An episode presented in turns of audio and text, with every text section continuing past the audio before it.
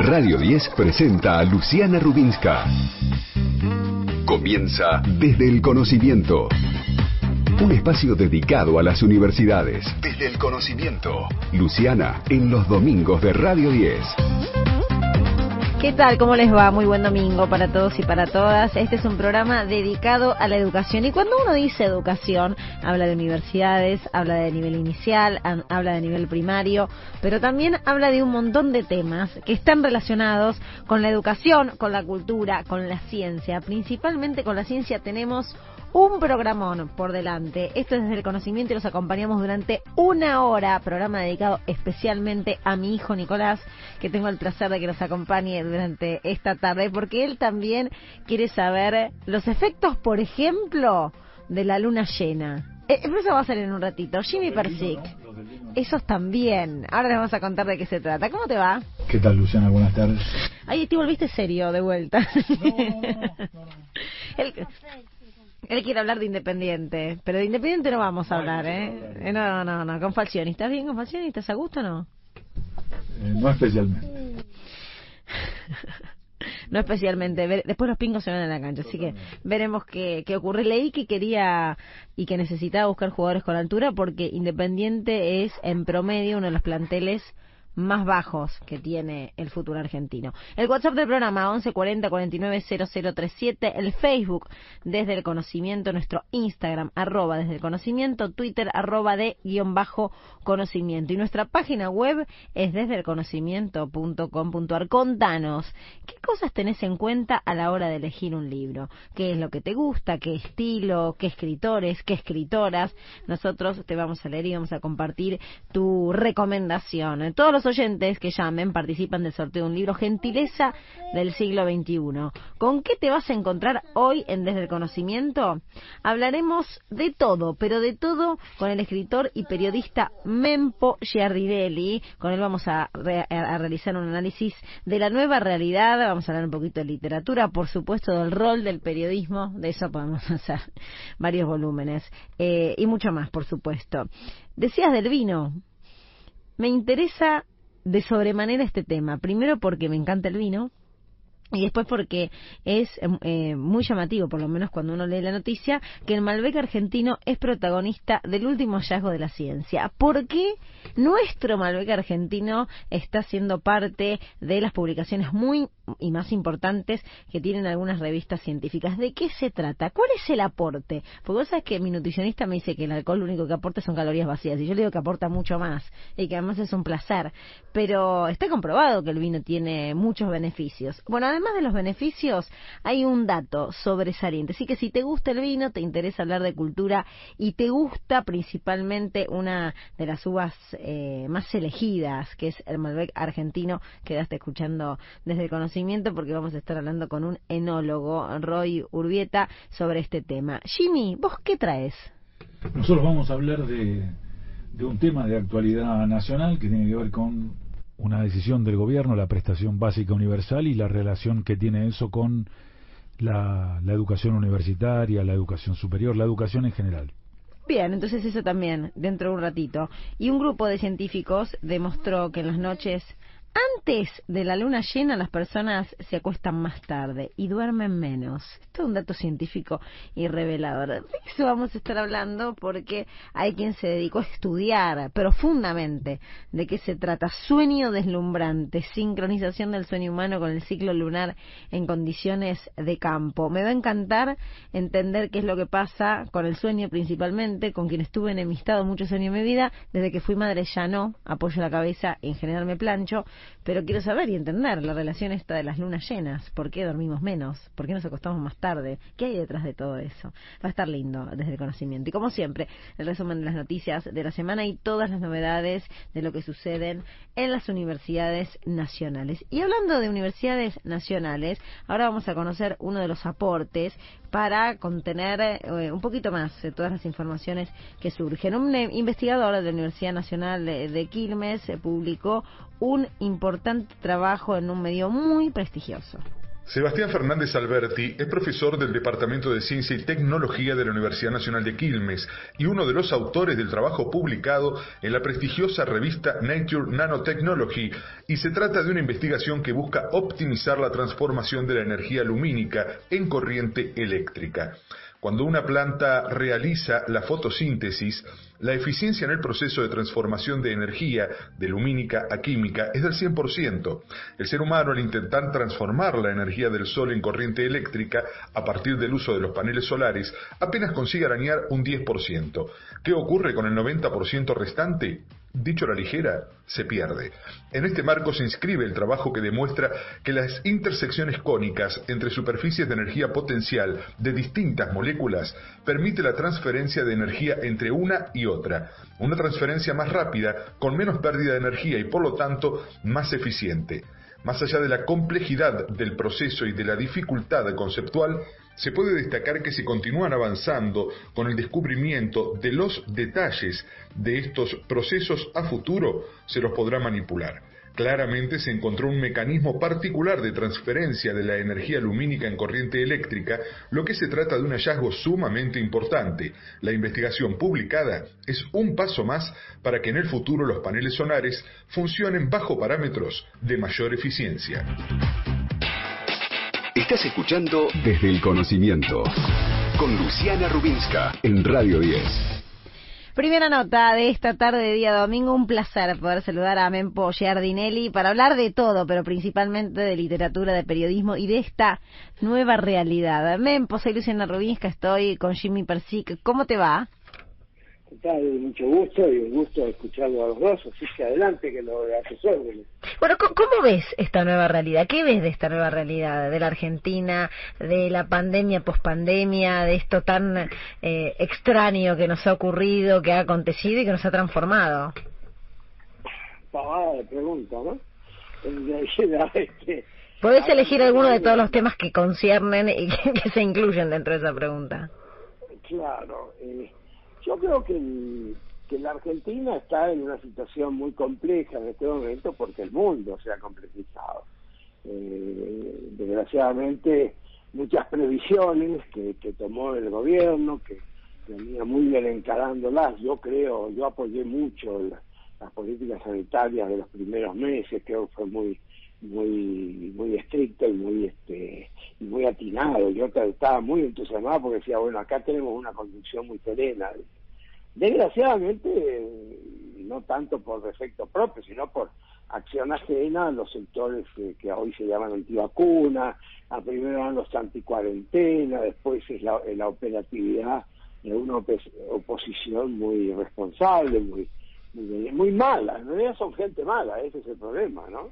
Este, y un sistema mediático que eh, abandonó el periodismo para convertirse en un aparato de propaganda. Hmm.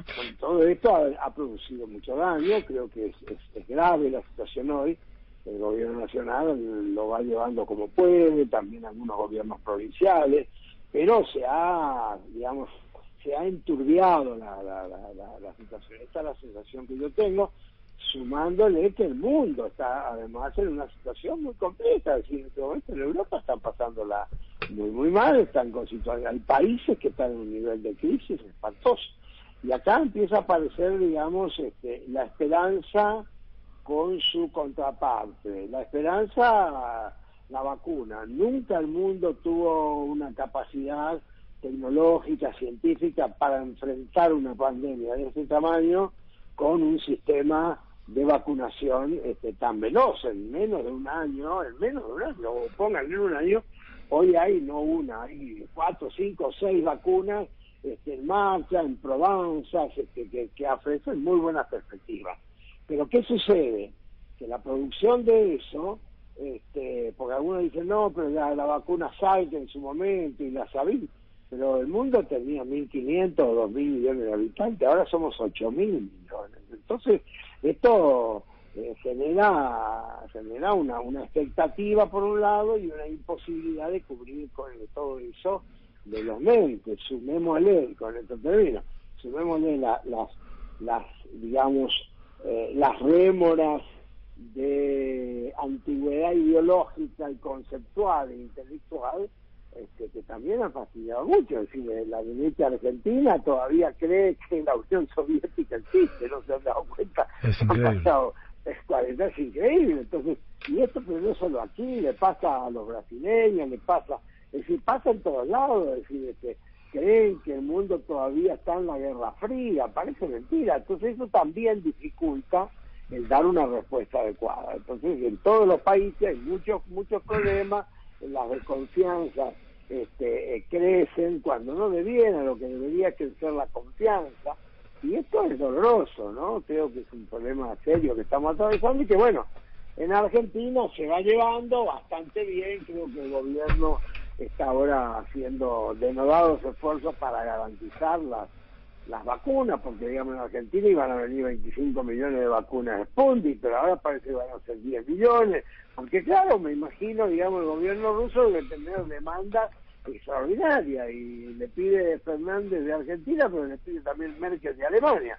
Y así que todas esas cosas se complejizan mucho y, repito, el contexto nacional es muy, muy irresponsable. Realmente, no sé, bueno, ustedes lo deben ver como yo, uno ve algún programa en televisión, todavía había uno de, en TN que era, era repugnante, era una cosa, pero así era de una irrespons, eran tan malvados que bueno, pero con eso hay que coexistir, ¿qué vamos a hacer? Este, este, esta es la visión que yo tengo, ¿no? Pues buenas tardes, Jimmy Percy, ¿cómo te va? ¿Qué tal, Jimmy? ¿Cómo estás? ¿Cómo andás? Mempo, vos al pasar dijiste, a, Putin le debe pedir, le pide Fernández, le pide Merkel, también le debe pedir mucho su pueblo. Eh, Pero por supuesto, y son casi 200 millones de rusos, por supuesto. Entonces, y eso venía a una a, a esta pregunta, a, esta, a pedirte una reflexión. ¿Qué de lo que ves en Argentina y en el mundo para el futuro te preocupa? Porque hay cosas que ya dijiste que, que, son un alivio, los avances científicos, tecnológicos, pero ¿qué del mundo y de la Argentina te preocupa? ¿Ese nacionalismo te preocupa? ¿Lo ves con buenos ojos? Bueno, yo no lo plantearía en términos de nacionalismo no, Jimmy. Mira, hay dos cosas, me parece muy interesante la pregunta para pensar.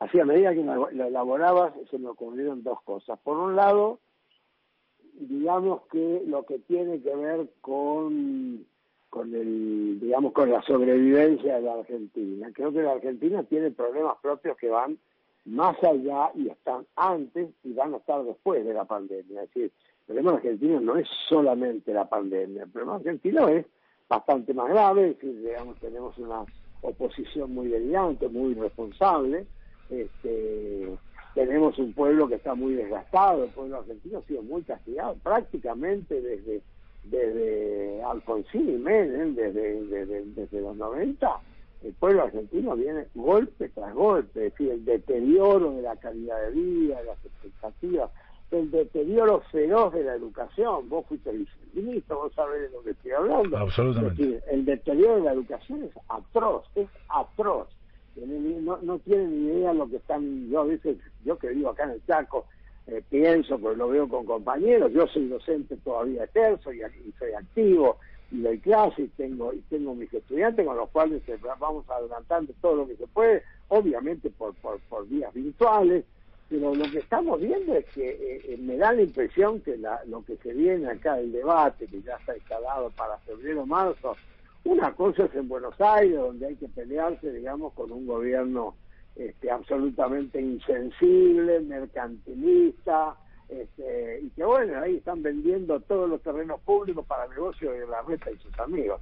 Es decir, una cosa es encarar ahí la educación, eh, y otra cosa es que en el interior del país, donde realmente hay la mayoría de las provincias, mi impresión, mi impresión y las que conozco, este, pensar en dar las clases ahora a partir de de marzo me parece un disparate, me parece disparate un peligro, un peligro. Claro que es incómodo seguir con la, con, con, con la, con la cuarentena, pero bueno, primero está la vida y son la vida de los pibes, que además los pibes pueden sobrevivir, pero los pibes pueden enfermar a padres y abuelos. Hmm. Es decir, es peligrosísimo. Hmm. Entonces me da la impresión, digamos, no quiero ser excesivamente negativo, pero me da la impresión de que estamos en una perspectiva que ojalá llegue cuanto antes la mayor, la mayor cantidad de vacunas y hay una esperanza muy grande, que es la vacuna argentina, que sé Ah. que se está trabajando. Ah. Y si tenemos la vacuna argentina, ahí sí vamos a dar un paso extraordinario de avance.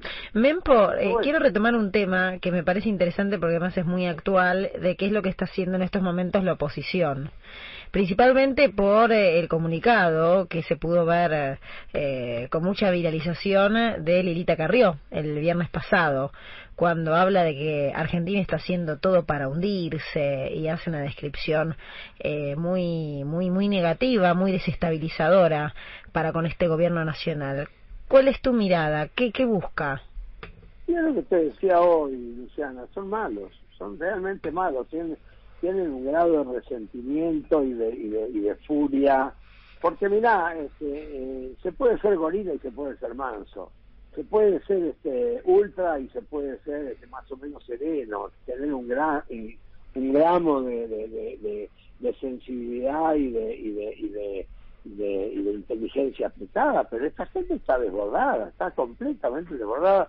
El nivel de odio que le han inoculado, uno dice, bueno, se lo, se lo impusieron, pero también ellos lo agarraron. Es decir, no es solamente que le, le, le, le dosificaron el odio, el resentimiento, este, y están enseguecidos. Y cuando una persona está enseguecida es peligrosa, y cuando es un, un- una mitad de un pueblo, un, un 30% de una población la que está enseguecida, es muy peli- es peligrosísimo, no solo por porque son capaces de acompañar cualquier aventura, son golpistas, son este, desestabilizadores, son este, son, son lo peor en un montón de aspectos, sino además porque en términos de vida y en términos de paz, porque miren, hay algo que la Argentina tiene que vale oro y que es lo que más tenemos que cuidar, que es la paz y la democracia. Estos son los valores centrales para mí. Mientras haya paz, la sepamos conservar y la democracia la sepamos conservar, con todos sus problemas y su bemoles y demás, la Argentina tiene futuro. Si eso se quiebra, y estos están para quebrarlo, estos vienen a quebrarlo, odian a la Argentina. Ojo que cuando salen estos grupitos ultra, este, los nacionalistas, los este, los enloquecidos, que, que, los anticuarentena, los resentidos, uno lo ve. Por suerte salen solo en Buenos Aires, siempre están alrededor de los Benitos, son 5, 10, 15 mil, o van a la plaza. No son más que eso. En el interior hay muy casi no hay de eso porque le da vergüenza por una parte. Pero cuando eso ocurre, cuando eso sucede, ahí estamos en situación realmente de, de un peligro colectivo. Y esto, bueno, y las declaraciones de esta gente, cada vez que habla este Carrió, cada vez que sobre todo, cada vez que habla Burri, que Burri es, este, es la jefa, la jefa de- realmente de, de- la violencia, ella viene de la violencia este, y va hacia la violencia, entonces es muy peligroso eso.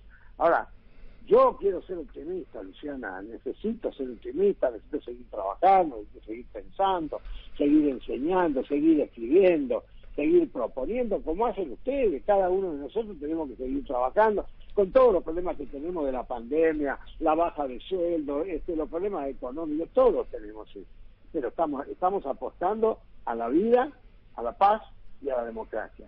Y esta gente son los enemigos de todo eso, que es terrible, pero igual hay que tener paciencia y convivir con eso, ¿no? Era así, Mempo. Mempo, te, tenemos que hacer una, una cambiando de tema y de orientación. Si yo te tuviera que pedir que le recomiendes a nuestros oyentes y a nosotros un libro desde este programa, de un programa del conocimiento, y te pedimos una recomendación, ¿cuál nos harías? Mira, acabo de leer un libro que me parece interesantísimo de la universidad, lo publicó la Universidad Nacional de Entre Ríos, la UNER, que es una biografía de Guillermo Perkins.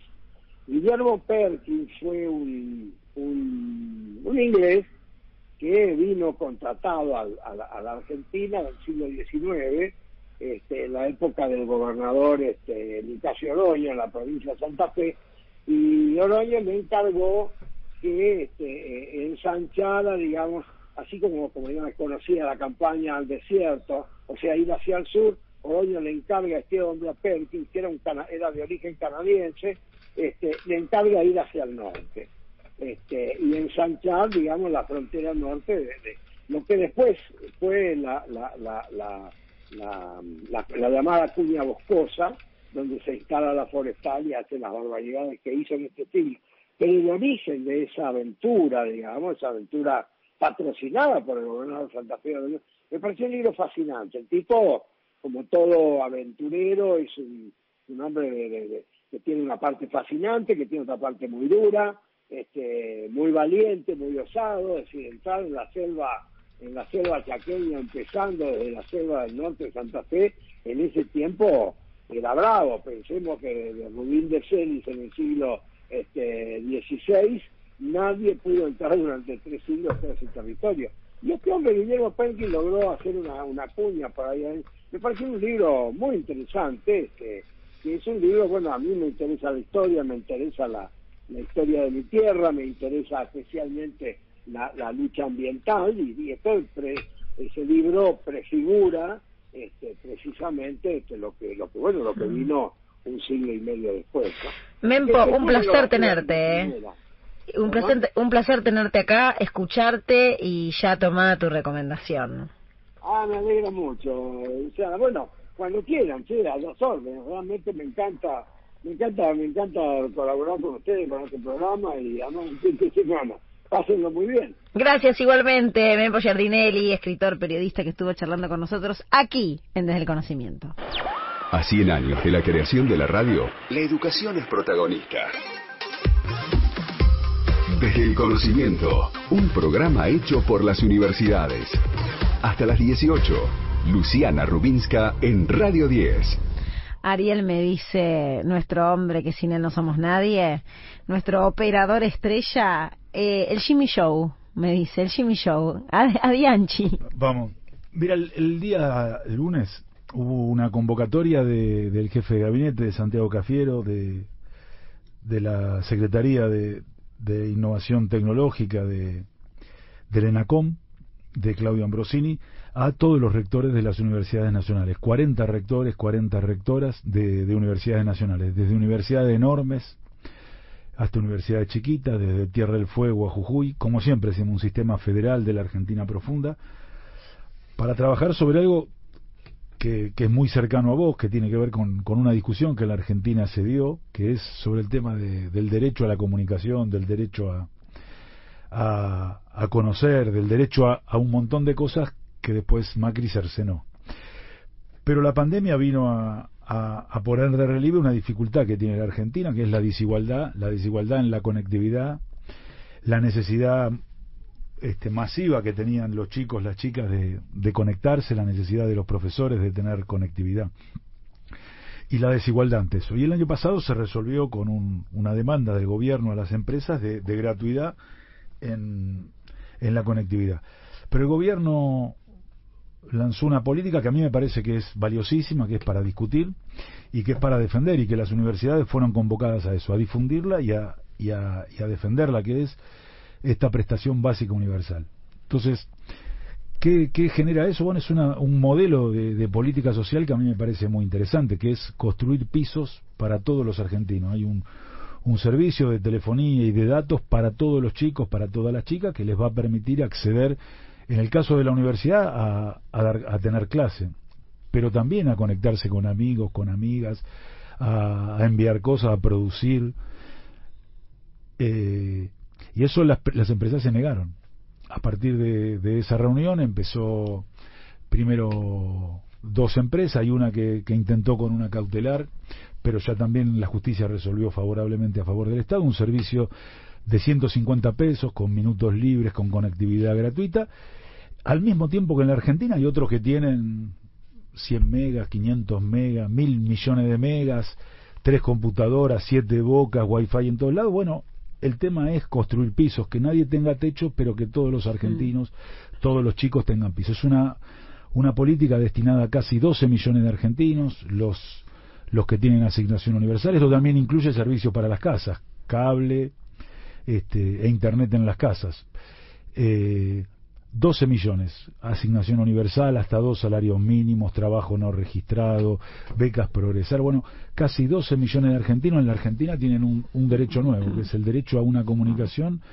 Este, o sea que esas empresas tuvieron que acceder, no tuvieron em- alternativa. Esas empresas tuvieron que acceder y hoy los argentinos tenemos un nuevo derecho. Y, y si todos los argentinos que necesitan eso se ponen a demandarlo, hay un piso de conectividad, de comunicación en las casas y en, en los telefonitos que en este momento nosotros tenemos en nuestras manos que permitirá comunicarse con amigos, hacer vida social, pero también permitirá educarnos, mm. educar mejor. Entender que es un derecho y entender que es una necesidad. Hoy es una necesidad, porque, por ejemplo, para poder estudiar durante todo este año, y lo iniciabas en tu en tu análisis en un principio, sin eso se notaron las grandes diferencias, se ven las grandes diferencias que hay sociales en muchos aspectos, pero ese fue uno de ellos, intentar que esas diferencias, al menos desde ese inicio y desde esa base no se noten, está muy bien. Hay una gran Argentina que dijo eso que acabas de decir vos, ¿no? Donde hay una necesidad, hay un derecho. Hay un derecho. Lo que pasa en las universidades se escucha en la radio, desde el conocimiento hasta las 18. Luciana Rubinska en Radio 10. Seguimos Desde el Conocimiento. Muchísimos mensajes nos están llegando. Disculpen a cuyos que no podemos responder o que no leemos al aire, pero nos encargamos de saber qué piensan y de leerlos, de escucharlos. ¿Qué cosas tenés en cuenta a la hora de elegir un libro? ¿Qué te gusta? ¿Qué es lo que más te gusta? El WhatsApp del programa siempre disponible para ustedes, 1140 49 0037, el Twitter, arroba de guion bajo conocimiento, nuestro Facebook desde el conocimiento, el Instagram, arroba desde el conocimiento y nuestra página web desde el conocimiento .com.ar, las vías de comunicación siempre abiertas y disponibles para tener un feedback, un contacto permanente en esta tarde de domingo. Hay información, hay noticias, la síntesis de lo que ocurrió durante esta semana. Una científica cordobesa ganadora del Premio Fronteras del Conocimiento. Se trata de Sandra Díaz, que fue reconocida por su aporte en eh, la catalogación de los rasgos de las plantas y sus funciones en los ecosistemas. Y otra información, otra noticia también interesante, Mar del Plata dictará una diplomatura para abordar el trabajo infantil, es en convenio con el gobierno bonaerense en el marco de la articulación entre Estado provincial y universidades públicas. La diplomatura fue concebida para agentes o futuros ingresantes del Estado en las áreas de niñez y adolescencia, educación, salud y trabajo, como así también para líderes de organizaciones sindicales, empresariales y de la comunidad en general vinculados a la temática. Y ahora sí, nos vamos a la noticia con otro de los aportes de las universidades nacionales, rectores de la Universidad Nacional, Arturo Jaureche, y de la Universidad Nacional de Quilmes, destacaron utilidad de la presentación de la prestación básica universal para universitarios de sectores populares. El rector de la Universidad Nacional, Arturo Jaurechi, Ernesto Villanueva, aseguró que la prestación básica universal para los servicios de Wi-Fi, TV por cable y telefonía móvil que desde enero deben garantizar las empresas privadas del sector, asegura el acceso más democrático a Internet y remarcó que la iniciativa será muy útil, sobre todo para los estudiantes universitarios de los sectores populares. En el mismo sentido, se pronunció el rector de la Universidad Nacional de Quilmes, Alejandro Villar, quien consideró que la implementación de la PBU es una decisión política sumamente importante y que incorporar el derecho a la conectividad en este mundo digital es la base y sobre todo muy importante en este tiempo de la pandemia. Los rectores de la Universidad Nacional Arturo Jaurechi y la Universidad Nacional de Quilmes asistieron a una reunión que encabezó el jefe de gabinete Santiago Cafiero con la presencia de 40 rectores de universidades nacionales en las que se expusieron detalles sobre el alcance y potencial impacto de la PBU entre la comunidad universitaria la disposición que estableció la obligatoriedad de garantizar una prestación básica universal por parte de las empresas de las telecomunicaciones fue aprobada por el Ente Nacional de las Comunicaciones, ENACOM, a partir de la resolución 1467 de ese organismo de diciembre pasado. Esa resolución, recordemos, instrumentó y precisó lo que se había resuelto en el decreto presidencial 690 del 2020 de agosto del año pasado, que declaró al servicio y acceso a las redes de telecomunicaciones como servicios públicos esenciales y estratégicos en competencia. Estás escuchando Desde el Conocimiento, un espacio hecho por los que saben de lo que hablan. Hasta las 18, desde el conocimiento. En Radio 10.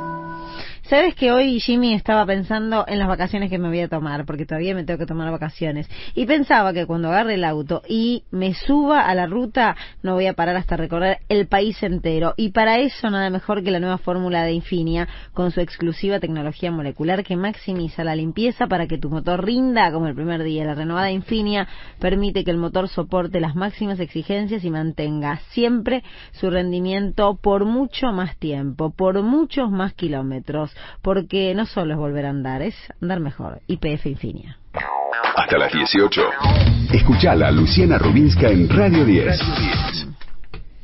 ¿Qué tendrá que ver la luna con el sueño? ¿Qué tendrá que ver la luna llena con las horas que dormimos. Vamos a tomar contacto en una entrevista al menos interesante que se presenta, que es con Leandro Casiraghi, que es autor principal del estudio titulado Sueño deslumbrante, sincronización del sueño humano con el ciclo lunar en condiciones de campo. Interesantísima esta investigación. Leandro, soy Luciana Rubins, que estoy con Jimmy Persic. Gracias por atendernos. ¿Cómo estás?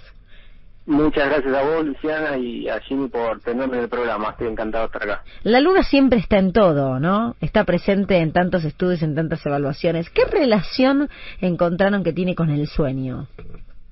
Bueno, mira, el, tema de la luna es algo que se viene discutiendo en las ciencias biológicas hace un montón de tiempo. Obviamente la luna es algo que es eh, deslumbrante desde los principios de la civilización humana eh, con lo cual hemos tratado de ponerle efectos por todos lados en la biología, pero hasta hace poco tiempo todo eso quedaba medio en el, no en la mitología, pero era más bien esotérico. Por suerte muchos estudios últimamente han estado tratando de ponerle números a estos efectos y que están ahí. Y en particular nosotros estamos interesados en el tema del sueño, porque bueno, es el tema de trabajo que nuestro laboratorio eh, trabaja desde hace muchos años. Mi director, que es Horacio La Iglesia, que es un investigador argentino, de hecho, egresado de, de la Universidad de Buenos Aires, Ciencias Exactas, eh, él eh, había comenzado a trabajar con estas comunidades Tobacuom en el norte de Argentina, estudiando cómo el acceso a la electricidad afectaba el sueño. Y lo que los tobas nos contaban todo el tiempo era que muchas veces en las noches de luna llena salían a cazar, salían a pescar o salían a encontrarse con otras familias cercanas. Y entonces ahora se le ocurrió, ¿qué tal si tratamos de ver si esto efectivamente modifica el sueño, más allá del relato digamos, de, las anécdotas, ¿no? Y así fue como empezamos a ver a qué hora y cuánto dormían los tobas dependiendo del ciclo de la luna. Bien, ¿y entonces? Bueno, lo que pasó es que un poco que rompió un poco con nuestra hipótesis, nosotros dijimos, bueno, está bien, sí, tiene lógica, cuando la luna está llena, es muy brillante y obviamente va a mantener a la gente despierta, porque es muy brillante y además porque cualquiera que haya estado alguna vez acampando eh, en algún lugar sin acceso a ninguna fuente de luz eléctrica, se da cuenta de que la luna ilumina tanto que uno se puede poner a leer un libro bajo de la luna. Entonces hmm. nos pareció como muy lógico, ¿no? Sin embargo, cuando empezamos a ver los datos nos dimos cuenta de que alrededor de la luna llena exactamente no era que había un gran efecto, sino que ese efecto estaba en los días anteriores a la luna llena. Eh, y esto nos llamó mucho la atención y ahí fue que, analizando los datos y un poco empezando a interiorizarnos en, digamos, el ciclo de la luna en en, función de cuándo está la luna y cuándo está, nos dimos cuenta de algo muy particular, que es que como la luna sale más tarde cada día, alrededor de 50 minutos más tarde, después de la noche de la luna llena, lo que pasa es que el sol se pone y todavía falta un rato para que salga la luna. Y lo que nos dimos cuenta es que en ese rato, hasta que hasta que la luna salía, muchas veces los todos ya se habían ido a dormir. Entonces, por más que la luna fuera a salir y estuviera brillante, ellos ya no la veían, no les servía, digamos, para salir. En cambio, en la semana anterior, una vez que el sol se ponía, la luna ya estaba sobre el horizonte brillando, entonces ellos podían seguir de largo, digamos, eh, y podían seguir, digamos, haciendo sus actividades afuera, y obviamente eso hacía que se fueran a dormir mucho más tarde. Hola Luciano, eh, Jimmy Persic. Y entonces, y eso en la sociedad de Estoba, ¿qué pasan en las otras sociedades? Bueno, ahí vino la segunda parte de romper con nuestras teorías, ¿no? Porque nosotros decimos, bueno, la luna es brillante, obviamente es relevante cuando uno no tiene acceso a luz eléctrica. Nosotros estamos trabajando con unas comunidades que viven en el, en el monte formoseño, que viven, eh, en ese momento cuando hicimos el estudio, vivían completamente aisladas, no tenían nada de luz eléctrica, muchas veces ni siquiera tenían linternas. Dijimos, bueno, esto va a ser relevante en estas comunidades, pero en las afueras de Ingeniero Juárez, que era la localidad formoseña más cercana que había, donde había otro grupo eh, de todas, esto no va a tener ningún tipo de relevancia. Sin embargo, cuando vimos los datos nos dimos cuenta que estos todas que vivían en un pueblo con luz eléctrica las 24 horas del día, aún así se iban a dormir más tarde y dormían menos en estas noches anteriores a la luna llena. Y después dijimos, bueno, pará, si esto es así en una comunidad que vive en un lugar bastante urbanizado, ¿qué pasa en una ciudad moderna como por ejemplo en Seattle, que es donde trabajamos nosotros? Y ahí fuimos a datos que teníamos recolectados de estudiantes de la universidad durante años y identificamos exactamente el mismo patrón de sueño hablar del ciclo lunar y eso nos dejó completamente choqueados, como que tuvimos que empezar a repensar toda la teoría. Entonces, nosotros pensamos que esto en realidad es algo que para los seres humanos de hace miles y miles de años era muy relevante y evidentemente algo nos quedó, hmm. digamos, algún tipo de mecanismo que nos permite eh, aprovechar esas noches de luna, esas noches de, iluminación extendida después de la después del atardecer, algo nos quedó que todavía hoy nos sigue afectando. ¿Y con qué otro estudio están eh, evaluando? ¿Qué en estos momentos está en consideración? ¿Qué se viene? ¿Alguna otra revelación? ¿Sobre qué profundizan? Bueno, hay, hay una pregunta muy muy importante que es que evidentemente si en una ciudad como Seattle, donde la luz eléctrica está por todos lados y vos prendés la lamparita del baño y es más fuerte que la luna, nos, nos dice que probablemente no es la luz de la luna la que nos está haciendo esto, ¿no? Que hay algo más, algún estímulo más que viene del ciclo lunar que nos está afectando. Entonces, una pregunta es qué es ese estímulo, ¿no? Y otra pregunta sería, bueno, ¿y qué, qué es lo que está pasando? ¿Cuál es el significado biológico de esto? ¿Es que nuestro reloj biológico se está moviendo? Ustedes saben que tenemos un reloj adentro del cuerpo que nos dice más o menos a qué hora hay que ir a dormir y a qué hora hay que levantarse. ¿Se está moviendo ese reloj al lado del ciclo lunar o es simplemente que, no sé, nos cansamos menos en ciertos días del ciclo lunar o nuestro cerebro, digamos, eh, la, la proclividad a dormir o a no dormir está cambiando la dosis de. Y esas son las dos preguntas principales que nos gustaría seguir investigando. Va a ser muy interesante entonces conocer esos descubrimientos. Y si no, ahora y a partir de ahora, toda la culpa la tiene la Luna. ¿O no? Por supuesto. Le echamos la culpa a la Luna. Exactamente. Eh, este, no le decimos saber esto a los chicos, porque si no, ¿viste? No, no, mamá, en la luna, ¿viste? que no, no a ir a dormir.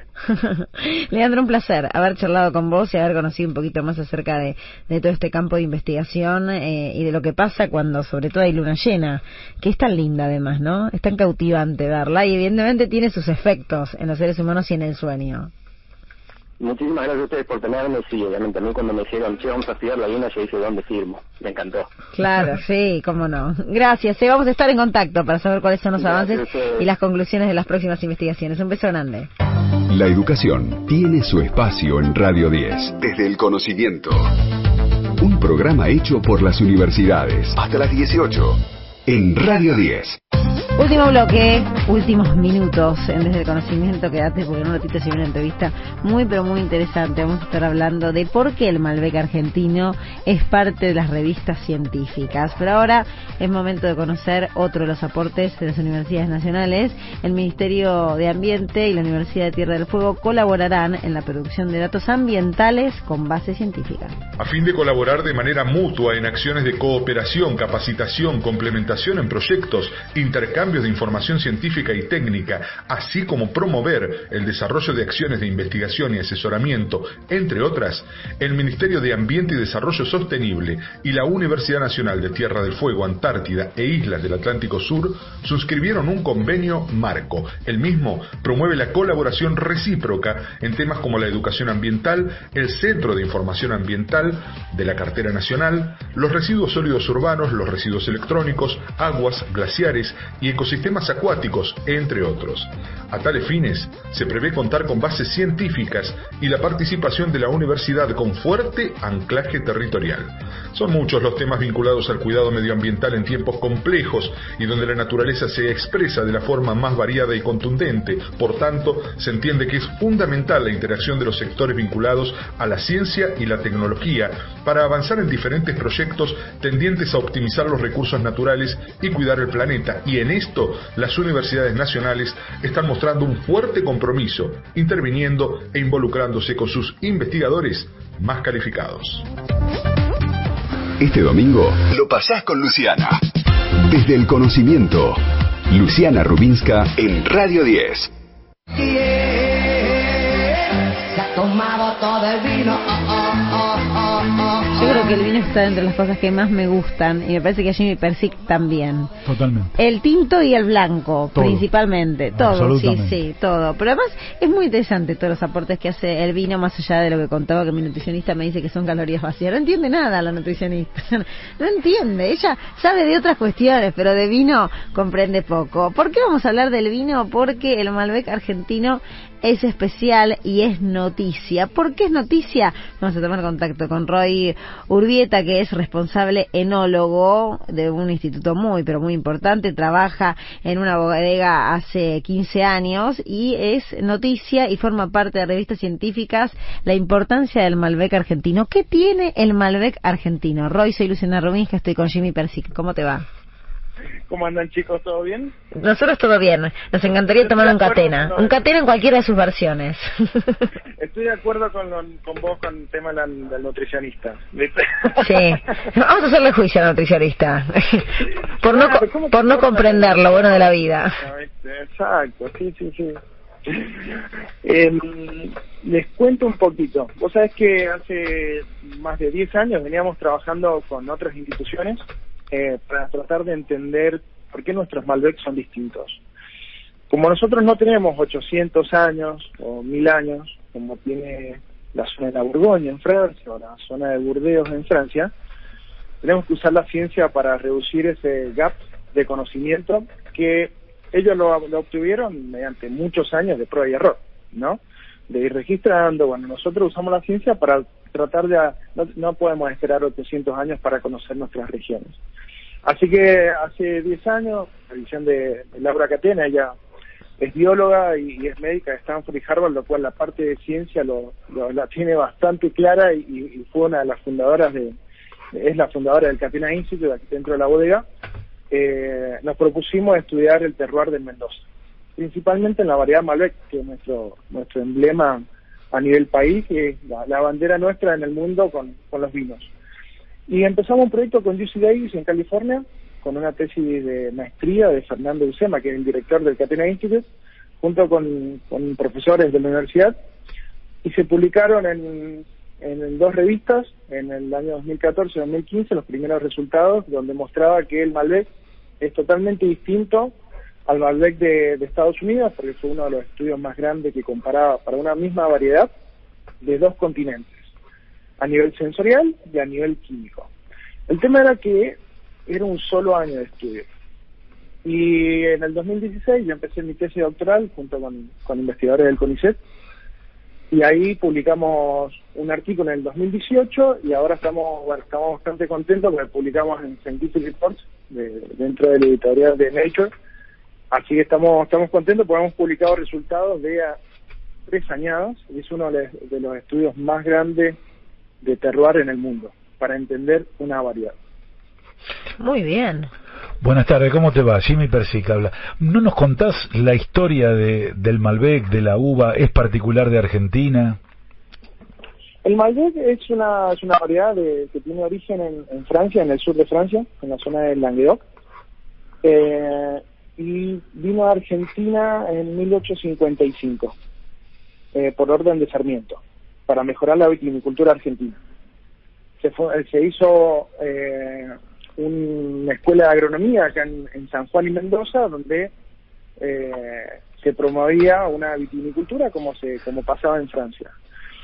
Y el Malbec se fue adaptando, se fue adaptando a distintas regiones de Mendoza, se cultivaba mucho en el Valle de Uco, se cultivaba mucho en la primera zona, que es Luján y Maipú, acá muy cerca de ciudad, y en la zona este. Y después pasó algo no muy bueno en la zona en, Europa, donde hubo un ataque de filoxera. Filoxera es un insecto que ataca las raíces y tuvieron que arrancar todo. Toda Europa lo tuvieron que arrancar. Culpa de este, este insecto en el, en el suelo que venía de, de América. Entonces, cuando los europeos tuvieron que arrancar y plantar de nuevo, eh, decidieron plantar otras variedades, justamente porque el Malbec tenía el problema de que tiene bajo rendimiento, es bastante sensible a, a las heladas, y en ese momento, si, tenía bajo rendimiento, no era económicamente viable para, para esas regiones, y, lo cambiaron por el Merlot y otras variedades más. Hmm. El tema es que el Malbec que nos llegó acá en Argentina es prefiloxera, es material que estaba en Europa antes del ataque de filoxera, así que no, nos dejamos los mejores materiales, ya se quedaron con algunas selecciones, y el Malbec se fue adaptando a la, a la región nuestra. Roy, vamos a aprovechar para preguntarte si hoy hablar del Pinot Noir es una traición al Malbec, es una traición a, a, la Argentina. Estaba bastante de moda. ¿El, el Pinot, decís? Sí. Yo me dedico a hacer pinot en la bodega. Ah, está bien. Entonces, es el mejor vino, la mejor, uva. Eh, pero, ¿qué, qué, ¿qué, tiene de particular que ahora se puso muy de moda en Argentina? El Pinot Noir. El Pinot Noir es una... Eh, al igual, nosotros decimos que el Malbec tiene mucha similitud con el Pinot Noir. El Pinot Noir, así como el Malbec, absorbe todo lo que pasa en el ambiente. Eh, si está las plantas en un suelo pedregoso, por ejemplo, que vos ves piedra y, no puedes hacer un, pozo, eh, la planta es bastante sensible a esos estados de hídricos. Justamente al haber mucha piedra, el agua drena mucho más fácil, la planta tiene una condición hídrica estresante. O si hace mucho calor, o si hace mucho frío, o si está con menos sol, con más sol, lo cual hay bastante similitud entre el Malbec y el Pinot Noir. En el caso del Pinot Noir es, eh, nosotros, además del Malbec, es nuestro, nuestro emblema, eh, con Laura, Laura y yo tenemos un amor por el Pinot Noir y hacemos juntos una línea llamada Domenico, que son cinco parcelas de Pinot Noir, que tiene el mismo concepto de esta investigación que nosotros publicamos. Digamos, toda esta información que nosotros publicamos en revistas, las usamos para también entender en otras variedades. Y el Pinot Noir se ha puesto bastante de moda en Argentina, pero es una de las variedades más tradicionales del mundo y es una variedad clásica. Digamos, los vinos más caros del mundo son Pinot Noir, que sea un, un Romanée Conti, eh, un Latage, eh, deben estar en cerca de los 13.000 euros aproximadamente la botella. Ustedes con eso que vos decís ciencia, además de publicar, hacen biotecnología, germoplasma, banco de genéticos, ¿qué más cosas más hacen? Tenemos la colección de Malbec, de material vegetal de Malbec más grande del mundo. Acá en Agrelo, en la pirámide, está la bodega, y en Adriana, en el viñedo de, en Gualtaderí. Eh, Catena tiene un, ah, tenemos 135 selecciones de plantas distintas y que eso se, que fue el primer proyecto de Catena Institute en el año 95 y ahí hemos estado trabajando en distintas selecciones de plantas, porque justamente así como hay cambios de eso que cuando nosotros llamamos terroir, clima, planta, suelo y, factor humano, bueno, la planta también es súper importante y el primer proyecto de, de Catena Institute fue estudiar la planta. Pero no todos los Malbec, todas las plantas Malbec son iguales. Así que tenemos esa colección que es súper importante para nosotros eh, que nos dio base para entender cómo la planta cambia, eh, cómo el ambiente ha ido cambiando al Malbec. Y después tenemos otros proyectos de sostenibilidad para poder eh, medir qué tan sustentables somos nosotros y crear planes de acción en base a eso. tenemos un montón de proyectos de virus para hay que salvar la vitivinicultura, así que tenemos que medimos un montón de virus y, se está trabajando en, en, ver cómo se puede seleccionar plantas libres de virus eh, todo lo que es cultivo orgánico, hay una, hay una chica, una compañera que está trabajando fuerte en todo lo que es cultivo orgánico. Eh, y tenemos algunos proyectos de innovación de nuevos productos. Así que, que ese tengo a cargo yo. Así que hay, un abanico de proyectos muy grande. Así que somos, somos un grupo de investigación, somos nueve personas trabajando en investigación acá en el Catena Institute. Roy, un placer escucharte, conocer, saber un poquito más de, del Malbec, saber un poco más de todos los aportes del Malbec argentino y por supuesto brindamos a la distancia. Un beso grande, gracias. No, gracias a ustedes y cualquier cosa, cuando vengan a la bodega, yo a Mendoza lo espero en la bodega. Estamos saliendo ya, ¿eh? Mira, lo mejor de, de esta investigación es que uno puede tomar lo que estudia. Así que tengo la muestra no, la mejor excusa. Eh, sí, sí. Igual si nos invitas ya está, estamos programando el viaje. Y la otra cosita, último detalle que, que les quería comentar es que no, no trabajamos solos, hay, hay muchos investigadores del CONICET, que eso es algo que nosotros promovemos mucho, es el vínculo científico público-privado y bueno, mi director es Ariel Fontana, acá del CONICET, y, eso es para nosotros, armar esa conexión con otras universidades es, algo que promovemos mucho. Y debiera ser en todos los ámbitos eh, y, y en todas las investigaciones. Así debe ser y nos pone contentos también. Es un beso grande. Gracias a ustedes. Roy Urbieta, responsable enólogo de Catena, nada más y nada menos, eh, tan conocida y tan prestigiosa, que nos contaba por qué el Malbec argentino es parte y está siendo parte de estudios científicos y de las noticias y revistas científicas del mundo. Este domingo lo pasás con Luciana. Desde el conocimiento. Luciana Rubinska en Radio 10. Últimos minutos, último momento. Sin todas estas universidades, nada desde el conocimiento podría ser posible. Así que le agradecemos a la Universidad Nacional de San Martín. A la Universidad de Burlingame. A la de Lomas de Zamora. A la Nacional del Centro de la Provincia de Buenos Aires. A la Universidad Nacional de Jujuy. A la Tecnológica Nacional. A la Universidad Nacional del Chaco Austral. A la de la Patagonia San Juan Bosco. A la Universidad Nacional de José Cepaz. A la Universidad Nacional de Mar del Plata. A la Universidad Nacional de Moreno. A la Universidad Nacional Arturo Jaureche. A la Universidad Nacional de San Luis. A la Universidad Nacional de Rafaela.